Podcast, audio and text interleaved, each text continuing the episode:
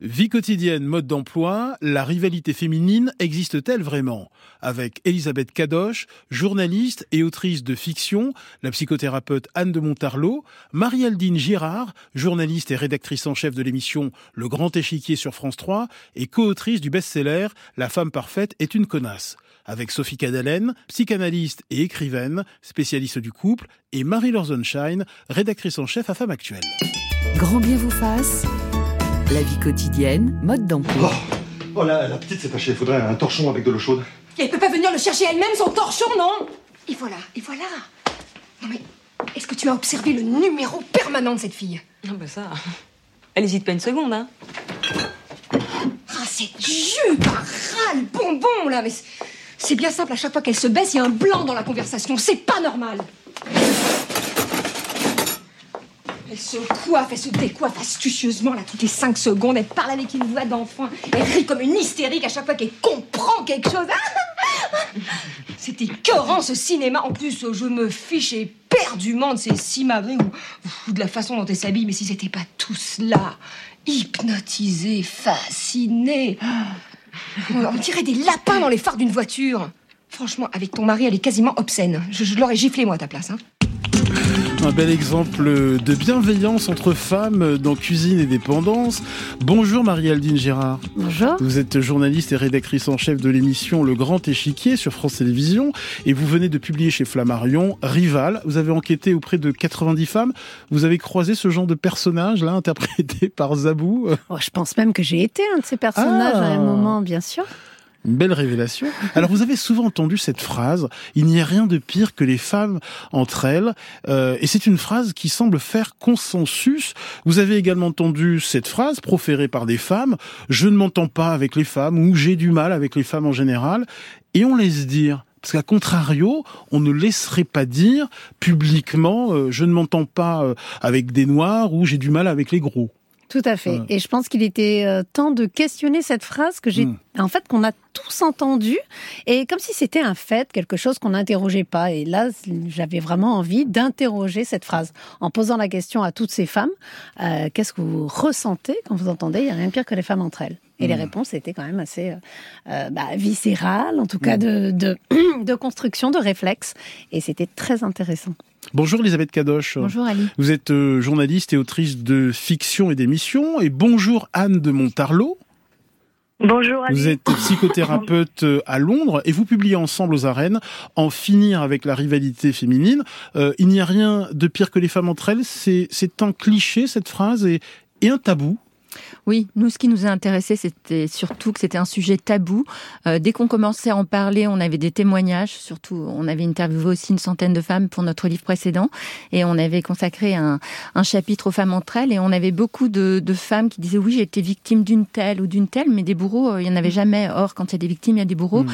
Et on s'est rendu compte que c'était un vrai sujet tabou parce qu'il est malséant de dire je suis jalouse de ma sœur, de ma meilleure amie, je suis en rivalité avec ma collègue, etc. Anne de Montarlot, pourquoi est-ce tabou? C'est non seulement un tabou, mais il y a aussi euh, beaucoup de déni autour de ça. Comme disait Elisabeth, c'est un tabou parce que la rivalité, autant chez les hommes, elle est beaucoup plus acceptée. Hein. Euh, les, les, grands récits de guerriers dans les entreprises, etc. En revanche, pour les femmes, c'est complètement tabou, ça ne se fait pas. Hmm. Comme la colère ne se fait pas, euh, euh comme ce n'est pas séance et c'est c'est un petit peu épinglé euh, à travers euh, l'hystérisme selon Freud. Hmm. euh, enfin, c'est, c'est, ce n'est pas accepté, ce n'est pas valorisé.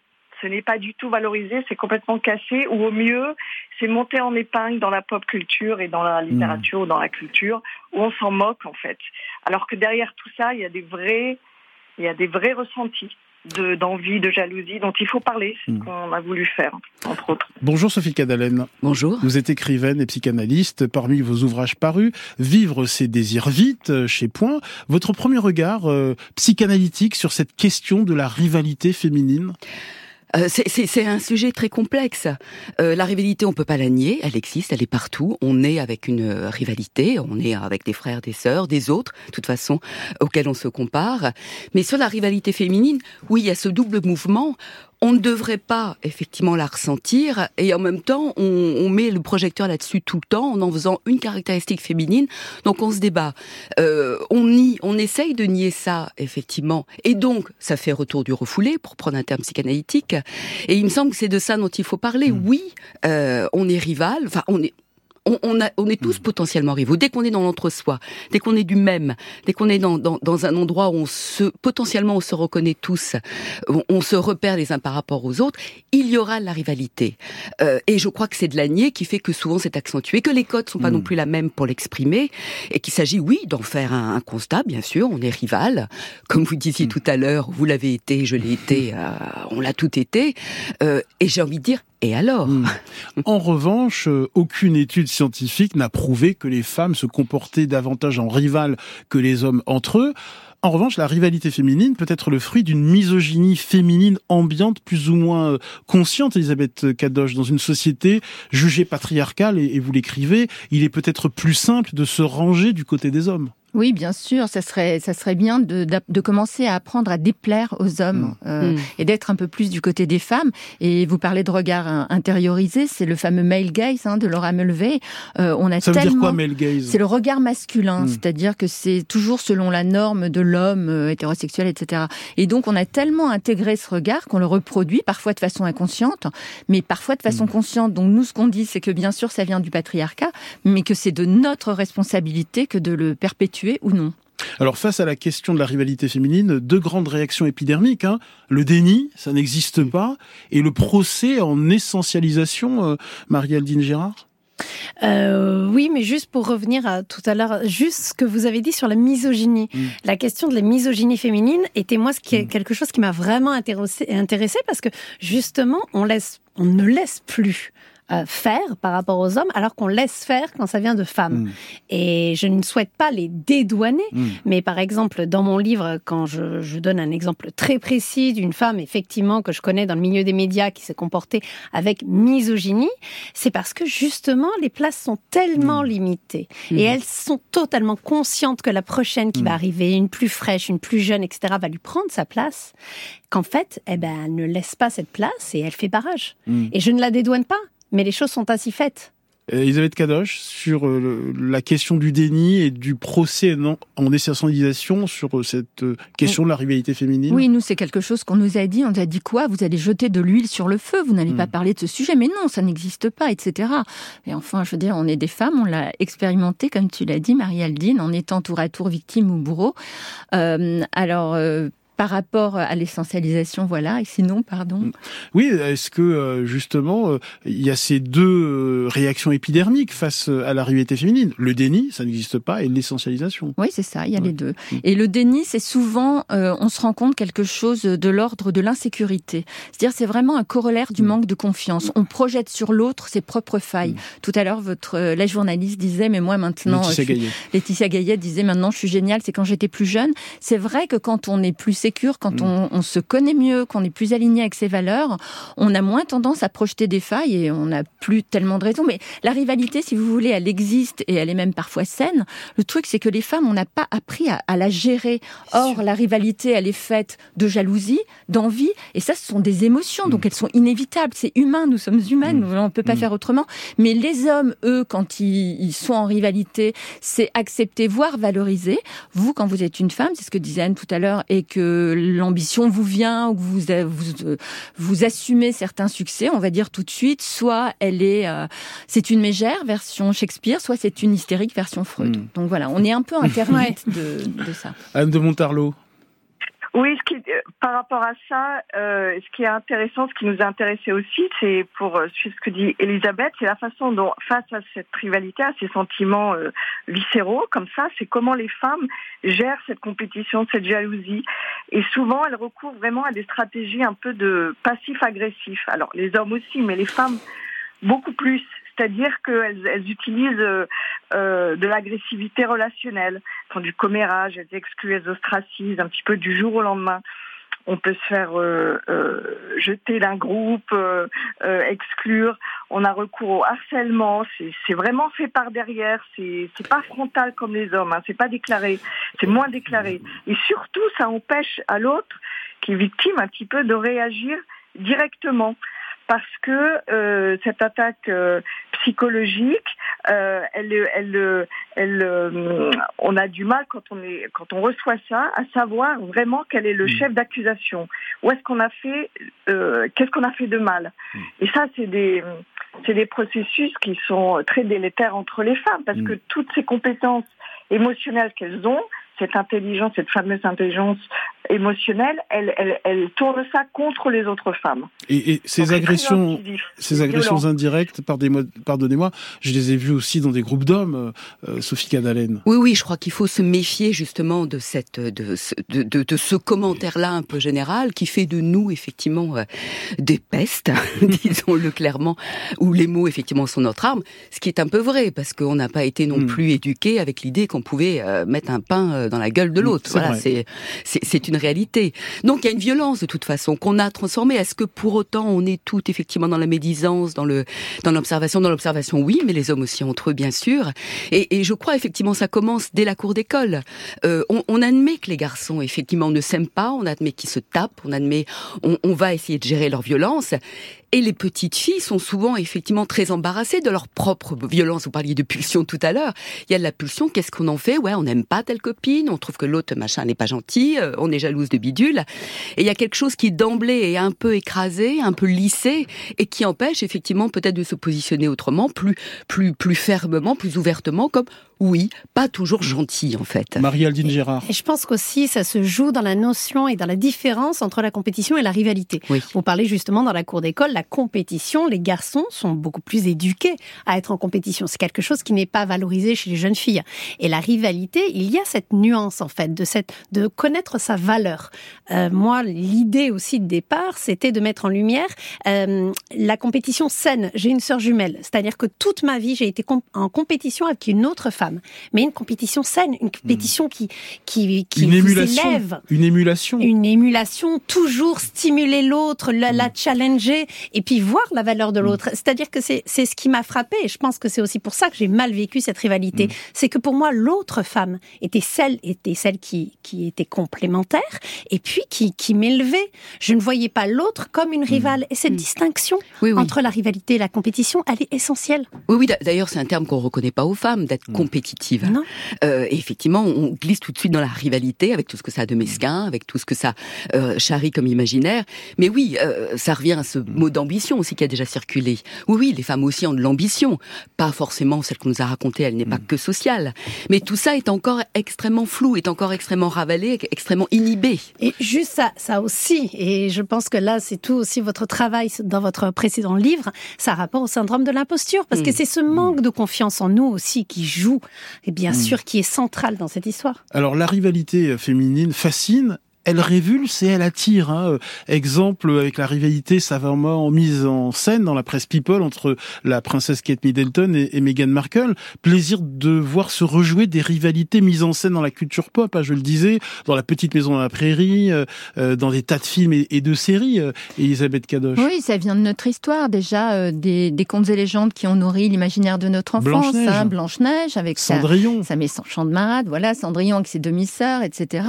Et euh, nous, euh, quand on a commencé à voir euh, le, le, conflit, enfin, qui était monté de toutes pièces dans la presse entre Kate et Meghan, à un point fou, quoi. Hmm. Ça, ça êtes-vous Team Kate ou Team Meghan à un moment donné, comme si on avait besoin de choisir, et comme si de toute manière, elles ne pouvaient pas s'entendre. Donc on en a fait tout de suite des antagonistes, hein, une rose hmm. anglaise au teint de porcelaine, une divorcée, hmm. etc. Donc, actrice, enfin voilà. Métisse.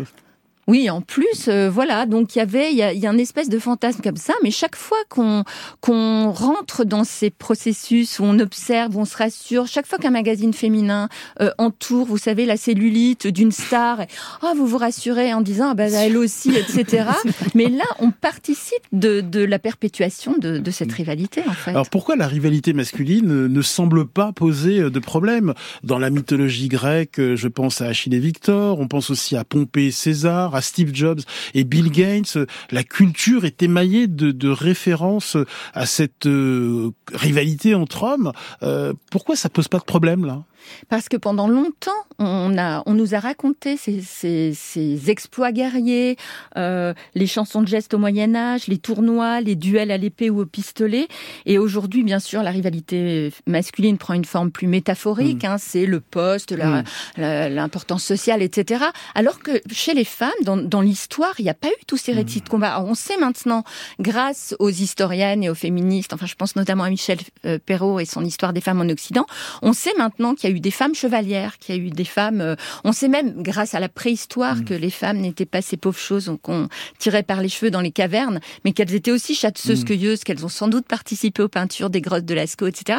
Reste qu'on nous l'a pas raconté, ça n'a pas été transmis. Les femmes ont été invisibilisées dans l'histoire, donc c'est plus difficile aujourd'hui de dire. Et, voilà, et c'est vrai que deux femmes qui s'affrontent euh, convoquent l'idée de crépage de chignon. Hein euh, Marielle Gérard. Et surtout, c'est désuet. C'est aussi pour ça qu'on ne s'est pas intéressé. Que même nous, quand on commence à, se renseigner sur des thématiques comme celle-ci, on va dire bah, ça a rapport au féminin. Donc, ce qui est féminin est désuet. Il est, on essaye de, de, de jeter l'opprobre sur ce qui est féminin. Et je pense que depuis la prime enfance, on nous explique notamment que être une petite fille, ce n'est pas quelque chose de valorisant. C'est pour ça que je donne l'exemple de euh, ma sœur, par exemple, qui est humoriste, et moi aussi d'ailleurs, je l'ai beaucoup dit, euh, quand on disait, oui, mais moi j'ai un humour de mec. Et on était vraiment très fiers de dire j'ai un humour de mec. En fait, on participait à ça. Et pendant des années, j'ai dit j'ai un humour de mec. Pourquoi? Parce que l'humour de, de femme n'existe pas. On nous l'a toujours dit. Les femmes ne sont pas drôles. Donc en fait, voilà, on essayait de repousser, de ne pas être, euh, être assimilé. Et c'est aussi parce que l'éternel féminin est du côté de la douceur, de la bienveillance, Bien sûr, de, la, de la discrétion, de, la, fragilité. La fragilité. Bien sûr, ce sont pas des choses qui sont valorisées dans notre société. C'est pour ça d'ailleurs que beaucoup de femmes disent ah moi je m'entends pas avec les autres femmes.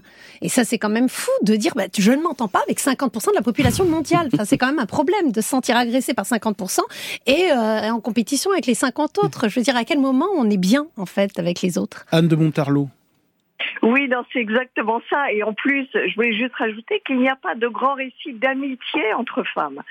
C'est, autant chez les hommes, il y a des récits, mais depuis des siècles ça remplit des bibliothèques, alors que les femmes, on n'a pas ce repère, on n'a pas ce, ce, ce, ce, narratif sur lequel on peut se projeter et se, et se nourrir.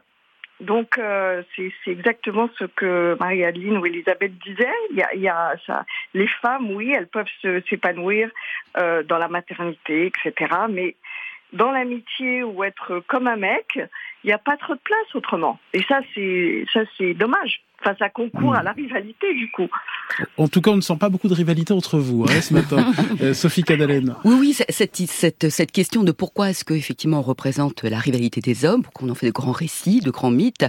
Mais je crois que tout simplement parce que c'était les hommes les seuls acteurs de l'histoire, de la littérature, du récit, tout simplement. Récit fait par des hommes, bien sûr, avec une place donnée à une femme, effectivement, de subalterne, de, de douceur, d'accompagnatrice, de, euh, elle est de l'homme, elle fait les enfants pour l'homme.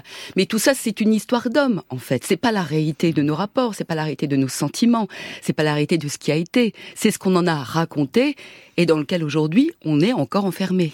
Question de Marie-Laure Sunshine de Femme Actuelle. Oui, on a évoqué depuis le début de l'émission aussi la, la, la, la différence, hein, vous l'avez dit, entre la compétition et la rivalité. Et euh, l'auteure américaine Suzanne Shapiro-Barrage, que vous citez dans votre ouvrage, dit que la distinction, enfin en tout cas l'une d'entre elles, c'est que la compétition est consciente.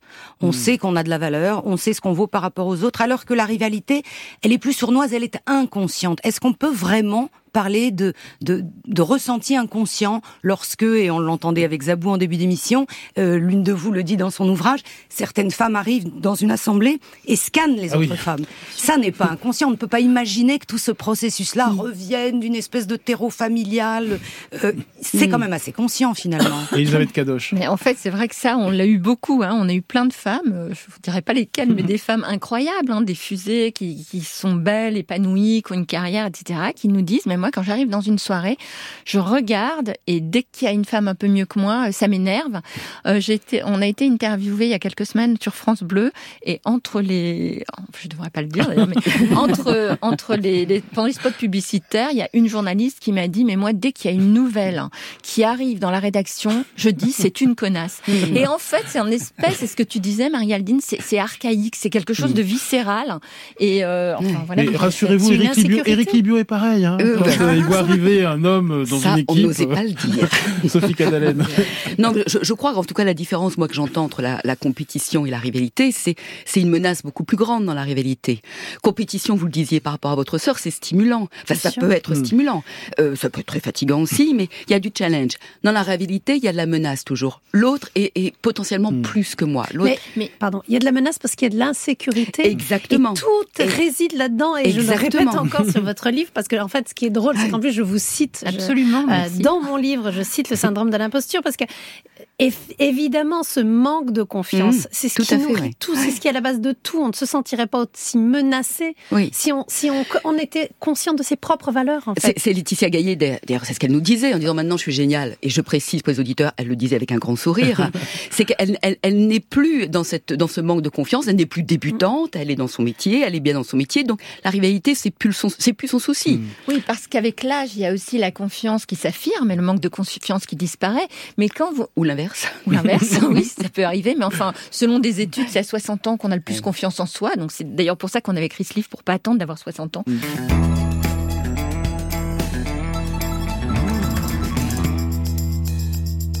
Euh, la rivalité féminine existe-t-elle vraiment Et si oui, comment en finir? Alors que nous dit la psychologie évolutionniste à propos de, de la rivalité féminine? Au cours de votre enquête, euh, Elisabeth Cadoche et Anne de Montarlot, euh, vous avez constaté qu'il n'y avait pas de consensus scientifique sur la rivalité intrasexuelle entre femmes. cette idée que les femmes seraient génétiquement programmées par des millions d'années d'évolution pour se considérer comme des rivales afin d'attirer la, la l'attention du mal. Il n'y a pas de consensus. Non, alors nous, quand on a écrit ce livre, on s'est bien sûr penché sur les terrains où se déployait la rivalité féminine, mais surtout on a cherché à comprendre. Donc on est allé chercher toutes les, toutes les sciences, aussi bien la psychanalyse, euh, la psychologie avec Anne, bien sûr, que euh, euh, des, des sciences de l'éducation, etc. Et puis on a cette, euh, on a cette euh, thèse de, des psy-évolutionnistes qui nous disent qu'en fait, ce que nous, on appelle archaïque, hmm. quelque chose de viscéral contre les femmes dès qu'on les voit, eux, ils attachent ça euh, à, en fait à une, une rivalité intrasexuelle qui vient de la reproduction. Hmm. C'est-à-dire qu'en fait, euh, dès, dès, la, dès l'enfance, enfin dès l'enfance, pardon, je sais pas comment dire l'enfance pour les animaux. Euh, hmm. quand les animaux sont petits, ils se battent pour les hmm. soins euh, parentaux, etc. Et pour faire leur place. Et de la même manière, la psy évolutionniste nous dit, nous dit les femmes, en fait, comme elles, se, elles font les enfants, elles vont développer les attributs qui font qu'elles va qu'elles vont être les plus belles, les plus désirables, les hmm. plus fécondes possibles pour que l'homme les choisisse. En gros, elle ramène ça à ça. En tout cas, il n'existe pas de déterminant génétique euh, concernant la rivalité euh, euh, féminine. Alors, quelles sont les armes de cette rivalité féminine? Vous évoquiez tout à l'heure l'agression indirecte, Anne de Montarlot. mais n'est-ce pas un cliché de considérer que les femmes manient le complot, l'hypocrisie, les bassesses davantage que les hommes? Pour parvenir à leur fin non, je pense que les hommes le font aussi, hein. Hmm. Euh, c'est sûr. Mais eux, ils ont également le face à face, c'est-à-dire qu'ils se hmm. construisent différemment quand même. Nous, on est plus côte à côte les femmes. Euh, ça commence par la relation à la mère, qui est quand même fusionnelle. Il va falloir se défusionner, etc. Alors que les hommes, c'est plus face à face. Donc les femmes, un peu dans ce qu'on a dit tout à l'heure, elles ont plus dans le dictat de la douceur, de l'écoute à l'autre, de l'aide à l'autre elles ont, elles ont développé davantage de, de, de, de compétences émotionnelles. Et c'est ce que je disais tout à l'heure, elles, elles, ont quand même, on le voit dans la cour d'école et on le voit au bureau, on le voit euh, entre amis, etc. Euh, elles ont euh, tendance à ne pas déclarer leur jalousie, leur sentiment de compétition, leur envie, mais elles vont, euh, elles vont communiquer ça de toute façon, parce que c'est en elles, mais de façon un petit peu périphérique, avec ce qu'on appelle un peu le passif agressif, en règle générale. C'est-à-dire que et c'est assez violent, hein, c'est même très violent. C'est cette violence, comme on disait tout à l'heure, qui est un petit peu écrasée, qui est bâillonnée, parce que si en plus elle était frontale, elle serait dévalorisée euh, par la société. Donc on, on, a, on est face à un double bâillonnement un petit peu face à ça. Alors quels sont les... Non, c'est pas trop... Euh, quels sont, les, quels sont les domaines privilégiés où se déploie cette euh, rivalité féminine euh, Elisabeth Cadoche, Anne de Montarlot, euh, dans votre livre, vous parlez d'une sainte trinité beauté, minceur, jeunesse. Oui, la sainte trinité qui préside, selon nous, à la rivalité, c'est la beauté, la minceur, la jeunesse, et notamment le corps des femmes. Le corps des femmes, c'est toujours la grande cible marketing de mm. notre époque. C'est toujours sur ça qu'on va juger les femmes, y compris quand on est une femme. vous parliez des gens qui, des filles qui arrive dans une soirée, c'est ah bah celle-là elle est bien gaulée, celle-là etc. Il y a un côté quand même euh, sur la beauté, ça reste quelque chose de très valorisé, alors même que c'est un critère masculin. On l'a tellement intériorisé qu'on le reproduit à notre tour. Marie Aldine Gérard, vous écrivez ceci quand une femme entre dans une pièce, elle est scannée dans les moindres détails, scrutée de haut en bas, la façon dont elle est habillée, sa manière de se comporter, de s'exprimer, tout est minutieusement analysé. Oui, et je précise d'ailleurs à celle à qui je parlais euh, de ça et qui me disait bah non, regarde moi je ne l'ai pas fait. Je lui dis mais sache qu'on l'a fait sur toi. et il faut être en être, bah, c'est horrible, mais il faut en être conscient. Et je ne pense pas qu'il y ait du vice derrière, hmm. mais c'est un espèce de réflexe qu'on a aussi, un espèce de conditionnement. Sophie Cadalen, psychanalyste. Oui, oui. D'ailleurs, euh, pour euh, revenir sur cette euh, psychologie évolutionniste, mais il me semble que là aussi il y a quelque chose d'évident qui se passe et qui continue de se jouer. C'est que nous avons été nous les femmes considérées comme objets du désir des hommes mmh. et on et on se comporte encore de cette manière-là. Donc, je suis pas sûre qu'il faille tout ramener forcément à la procréation, qui est un un bon prétexte, me semble-t-il, pour organiser le monde aussi. En tout cas, l'imaginer être organisé de cette manière-là. Mais oui, oui, on a été dans cette position de devoir plaire, de devoir être belle, de devoir attirer le mal. Euh, donc oui, ça nous met dans cette position de, effectivement, d'être concurrente en ce cas. Marielle Gérard. Oui, quand j'ai commencé à travailler sur ce livre, j'avais une envie, c'est de parler avec des femmes et de m'adresser aux femmes.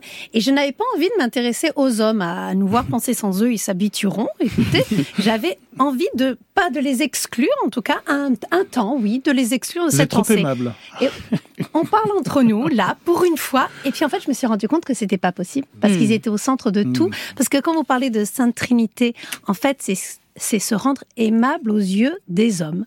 Toujours être aimable aux yeux des hommes. Et je pense qu'en fait, ils sont au centre. Alors, si ce n'est pas l'homme, Hmm. c'est le système patriarcal, effectivement, qui est au centre de tout ça. Elisabeth Cadoche. Oui, plus qu'au centre, ils sont à l'origine, puisqu'en fait, le patriarcat, tout ça, on, on sait que c'est une construction sociale maintenant. Et ça vient du départ, c'est-à-dire que les, les femmes, pendant longtemps, elles ont été cantonnées à l'intérieur, au foyer, à la maternité. Elles ne pouvaient pas elles ne pouvaient pas euh, s'épanouir dans la rivalité, mais dans la maternité, elles n'avaient pas d'autre choix. C'est pour ça qu'on dit qu'elles n'avaient pas le temps de développer des amitiés, etc. Donc la différence, on, on- on a ce narratif depuis le début. Le patriarcat nous a dit les femmes sont au foyer, les Mm. hommes, etc. Donc tout ça, bien sûr, le paradigme est en train de changer.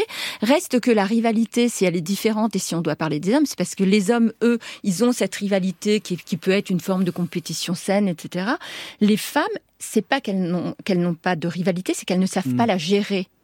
C'est ça. Surtout ça. Exactement ça. Elisabeth Cadoche, euh, Anne de Montarlot, vous consacrez un chapitre à l'amitié. Alors c'est une question taboue, la rivalité en amitié. Euh, et vous citez L'amie prodigieuse, hein, le roman d'Elena Ferrante? Je cite euh, ce roman, un extrait de ce roman. euh, je commençais à me sentir humilié par les talents d'écriture de Lila, parce qu'elle savait et pas moi, et mes yeux se voilèrent. Bien sûr, j'étais heureuse qu'elle soit si douée, mais ce bonheur me rendait malheureuse et coupable de l'être. C'est terrible. Oui, c'est terrible, mais c'est c'est le problème dans la dans, dans l'amitié. Dans l'amitié sincère, on devrait se réjouir sincèrement pour l'autre. Mais on a toutes des tous des temporalités différentes. Donc vos amis, vous les choisissez en fonction de vos valeurs. Si par exemple vous valorisez, je ne sais pas, la maternité Mm. et que votre amie est enceinte avant vous, ça va vous faire quelque chose. Ça va vous renvoyer à une sorte d'échec. Alors que si on vous explique que vous avez une temporalité différente et si on disait les choses comme les hommes qui se disent euh, on va se battre dans la cour de récré ou même après euh, pour la fille, pour le job, pour le jouet, peu importe. Si les filles se disaient, si vous disiez à votre meilleure amie, écoute, tu es enceinte, hein, euh, je suis hyper heureuse pour toi et à la fois je suis un tout petit peu jalouse parce que moi, il y a de grandes chances qu'elle vous rassure et qu'elle vous dise, mais écoute, toi, tu as fait ça avant moi, etc. Mm. Il y a beaucoup de temporalité. Marie-Aldine Gérard. Et parce que justement, on a encore ce sentiment que le succès de l'autre nous enlève quelque chose. Et, et ça, c'est toute une rééducation à faire. Mais pourquoi? Parce qu'on sait en fait quand je dis on sait, c'est à dessein aussi. C'est pas on croit, c'est on sait qu'en fait les places sont limitées. Hmm. Et les places sont limitées partout, dans tous les domaines de la société, pour les femmes. Il y a une place de femme. Sophie Cadalen. En, même temps, sur ce, sur ce point de l'amitié, euh, je, crois que c'est propre à l'amitié aussi. Hmm. Quand on a un peu grandi ensemble, on s'est vu évoluer, on a pris des chemins différents, il y a des succès plus évidents que d'autres. Je crois pas que ce soit une histoire forcément de femmes, mais de grandir avec l'autre. Elisabeth Kadosh non, je pense que Anne, là, c'était le moment de placer notre théorie sur l'abondance. effectivement, euh, c'est ce que tu disais, Marie-Aldine, c'est-à-dire que les places sont chères mm. et on a l'impression que si quelqu'un d'autre prend du gâteau, euh, il va nous priver d'une part du gâteau parce qu'en fait, on est dans une société du manque alors qu'on devrait avoir un état d'esprit d'abondance, même si le mot n'est pas à la mode. La rivalité euh, féminine existe-t-elle vraiment? Et si oui, comment en sortir? Et nous accueillons Florette. Bienvenue Florette. Bien, merci, bonjour. bonjour. Alors vous, vous avez été, vous nous l'avez dit euh, au standard, victime de deux femmes dans le milieu professionnel, c'est ça? Alors voilà, j'avais environ 15 ans d'ancienneté dans hmm. mon entreprise. Euh, j'étais responsable de projet et euh, il y a eu un remaniement au niveau de certains cadres et j'ai vu arriver euh, deux femmes qui étaient deux amies avant de rentrer dans l'entreprise hmm. et qui chacune avait des domaines différents et des compétences différentes et elles se sont liguées contre moi par jalousie uniquement parce que elles avaient fait des études. Mhm. Moi, j'étais autodidacte et elles ne comprenaient pas pourquoi j'avais le, ce poste-là et elles avaient perdu du temps dans leur, dans leur jeunesse avec leurs études, moi pas. Hmm. Marie-Aldine Girard, vous publiez Rival. Vous avez entendu ce type de récit dans l'enquête que vous avez menée auprès de 90 femmes? Et c'est d'ailleurs euh, la thématique qui revient le plus rapidement. Mm. C'est-à-dire que quand on leur pose la question des endroits où, où ça se manifeste, elles nous parlent particulièrement du travail mm. et des énormes souffrances parce que ce ne sont pas, euh, c'est pas anecdotique en fait. Vraiment, quand on en parle, j'ai découvert une réelle souffrance derrière ces témoignages. Mm. Quel est le principal moteur de la rivalité entre femmes au travail Anne de Montarlot, co-autrice d'en finir avec la, la rivalité féminine euh, vous évoquez dans votre livre le syndrome de la reine des abeilles. Mm. Oui, effectivement, euh, on peut on peut observer hein, chez certaines dirigeantes ce qu'on appelle un syndrome de reine des abeilles. Bon, mais là, qui tient du patriarcat, où en fait la femme règne sur la ruche, on peut dire, et se met du côté du plus fort, donc des hommes, et rejette tous les aspects féminins. Mm. Ou alors, elle s'en sert ouvertement à travers des postures euh, de séduction. Mm. C'est-à-dire, euh, elle va pas partager ce pouvoir de séduction, donc comme on disait tout à l'heure, être l'objet de désir des hommes. Donc elle rentre vraiment dans le narratif euh, du patriarcat. Certaines places étant chères, les femmes doivent se battre pour les obtenir et ils doivent y parvenir sans l'aide des autres femmes, voire contre elles. Mm. Anne de Montarlot il y a quand même dans la société les places, les femmes ont dû se battre. Donc il y a quand même inconsciemment ou consciemment euh, dans les états d'esprit cette peur, cette menace qui plane en permanence de je vais perdre ma place, je vais je vais perdre. Euh, on voit ça par rapport à l'indépendance financière également. Euh, je vais je, je dois faire attention, c'est-à-dire que cette menace plane parce qu'on est en décalage encore. Parce que même si on a fait des avancées euh, très importantes au niveau du pouvoir des femmes, de l'accès au pouvoir, la société est quand même truffée de biais sexistes. Euh, que les femmes, on a vu tout à l'heure, ont intériorisé, toute cette misogynie intériorisée. Donc la femme peut encore être un loup pour, pour, pour les femmes. C'est ce qu'on a vu dans le syndrome d'imposture. Et, et, comme disait euh, Marie-Adeline, c'est une vraie souffrance.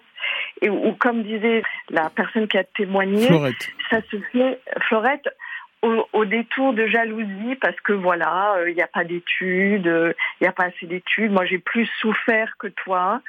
Et, euh, et c'est très violent. Sophie Cadalen. Oui, il y a quelque chose que j'avais constaté assez vite sur le, sur le divan, c'est les parcours, justement, ces hommes, ces femmes qui venaient parler, euh, les parcours scolaires, les parcours, voilà, l'adolescence, euh, la jeunesse.